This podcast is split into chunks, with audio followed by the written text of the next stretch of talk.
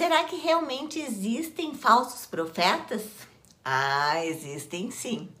Essas são as pessoas que vêm nos falar da palavra de Deus de um modo distorcido, querendo que nós acreditemos em coisas que o Senhor não deixou escrito na palavra. Por isso precisamos ter discernimento para saber o que é certo e o que é errado. Nós precisamos pedir para Deus direção, que Ele nos ensine, que Ele nos capacite para entender a palavra do Senhor.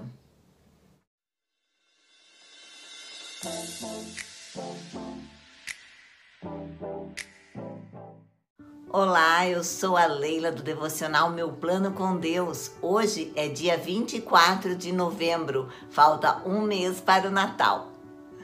Para quem está fazendo a leitura anual da Bíblia junto conosco, nós estamos lendo hoje Ezequiel 22 e 23 e 1 Pedro 1. Conselhos oportunos. A leitura é de Judas 1, do 17 ao 25. Edifiquem uns aos outros, orem no poder do Espírito Santo e mantenham-se firmes no amor de Deus, enquanto aguardam a vida eterna que o nosso Senhor Jesus Cristo lhes dará. Vi um grupo interagindo com outros na estação de trem, onde eu estava. Compartilhavam as escrituras com os que as ouviam. Um deles se aproximou de mim e me pediu para responder uma pesquisa. Uma das perguntas se referia a Apocalipse 22, 17. Uma jovem me perguntou: Quem você acha que é a noiva? Respondi: A igreja.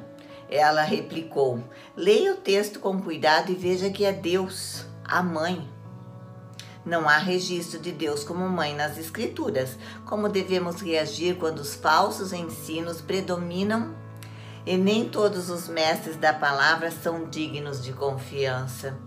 Em primeiro lugar, lembremos as palavras dos apóstolos que escreveram grande parte do Novo Testamento. Eles predisseram sobre os falsos ensinamentos que viriam.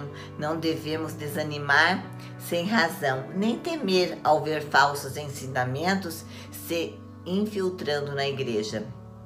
Em segundo, cresçamos no entendimento da palavra de Deus, pois as Escrituras são completamente confiáveis e suficientes para nós. Alguém disse: o cristão mais protegido é aquele que tem o desejo de crescer verdadeiramente na fé cristã. E por fim, Judas nos exorta a vivermos na dependência de Deus e sob o seu amor por nós, a habitar nesse amor e a nos deleitarmos nele, a inspirarmos-nos nele e sermos animadas por este amor. Uma pessoa cheia do amor de Deus não estará vulnerável às estratégias dos falsos mestres. Nós podemos reagir aos falsos ensinamentos com graça e verdade, estendendo a mão aos outros com verdadeira compaixão compaixão e sabedoria espiritual.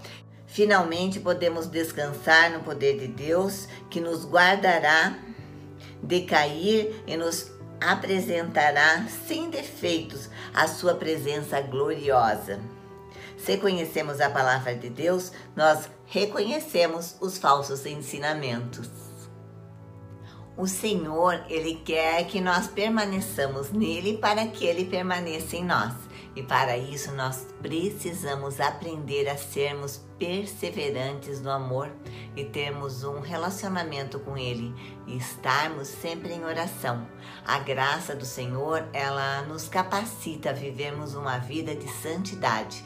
Nós precisamos conhecer a palavra, ler e entender o que estamos lendo para não sermos enganados. Não se preocupe se você não memoriza os versículos da Bíblia. Leia e tenha ela viva dentro de você, porque quando você precisar, Ele, o Deus vivo, Ele te direcionará. Não se preocupe em falar a palavra, mas sim em viver ela. Ganhar a visão da Bíblia é uma obra do Espírito Santo. Faça sua parte, leia e ele fará a parte dele no tempo certo. Assim você não será enganada. Pai, nos ajuda a não perder o nosso contato contigo. Nos torne, Senhor, conscientes, Deus, da tua presença em nossa vida. É isso que nós te pedimos. Amém? Um beijo no coração de todas e até o próximo vídeo.